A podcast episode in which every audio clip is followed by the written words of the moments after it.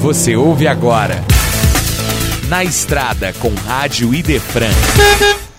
No 18º Congresso Estadual de Espiritismo, Deus e a criação de espíritos que amam e a de espíritos que guerreiam, com Rossandro Klingey. Isso fala muito mais de, de, Isso fala na minha visão. Menos de questionar porque Deus faz isso e mais de questionar como é que eu faço para ser o, o Chico e não o Putin. Né? Que, que escolhas que eu tenho que fazer para ser alguém que marca a trajetória humana pelo amor e não pela destruição.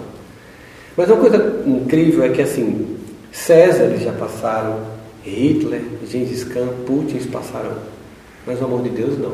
Nenhuma palavra, nenhuma iude ou nenhuma vírgula da lei deixa de ser cumprida. E é nesse momento que a reencarnação entra para deixar as coisas muito mais claras. Esse homem que hoje mata e destrói famílias, ele um dia vai ser chamado à responsabilidade de reconstruir tudo isso. Ele um dia vai usar a mesma força, o mesmo vigor dele para fazer o bem. É o mesmo vetor. Aquele mesmo Saulo que perseguia se tornou Paulo que evangelizava. Putin é um Saulo temporário. Deus, ele encara os Paulos que em cada um de nós. E nós precisamos encarar os Paulos que tem nas pessoas. Porque se eu for me relacionar com o Saulo dele, a gente vai ser inimigo. Aí de repente alguém chega, mas ele é tão gente boa. Para mim não, porque eu só estou com Saulo, Saulo com Saulo. Nós temos os dois. Porque não é só o mundo que é dicotômico, eu também sou dicotômico. Porque a, digamos assim, a perfeição, tanto que, mesmo que é considerado um acréscimo joanino do ponto de vista de estudos teológicos, mas a perfeição é o verbo que se fez carne. Porque Jesus não tinha uma dicotomia entre o que ele falava e o que ele fazia. Né? Por esse é o nosso modelo, para que a gente aproxime discurso de prática, discurso de fala, autoconceito de vivência, para que a gente possa então atingir o ápice do que a gente pode atingir nos planos evolutivos aqui e construir uma sociedade melhor. Portanto, é, eu, eu moro lá em Campina Grande, em Campina Grande tem uma médica chamada Adriana Mello, que é espírita, que descobriu a relação dos zika com microcefalia.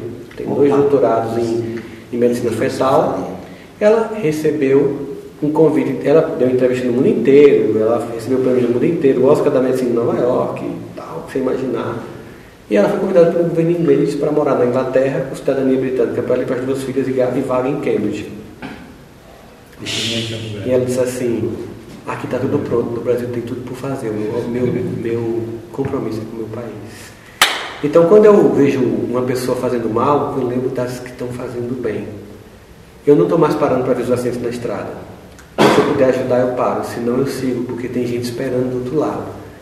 A gente não pode ignorar o mal mas não pode dar a ele mais relevância do que ele se dá. Né? A gente tem que talvez ali olhar aquela pergunta de Kardec, por que, que às vezes a gente acha que o, o mal está vencendo? Né? Ele diz assim, porque o mal é audacioso e intrigante. E os bons são tímidos. Sandálias, pantufas. E os, bem, os bons são tímidos. Aí ele diz assim, quando estes quiserem, preponderarão. Ou seja, quando, forem audaciosos. Precisamos ser audaciosos esse foi na estrada com Rádio Idefran, no 18º Congresso Estadual de Espiritismo.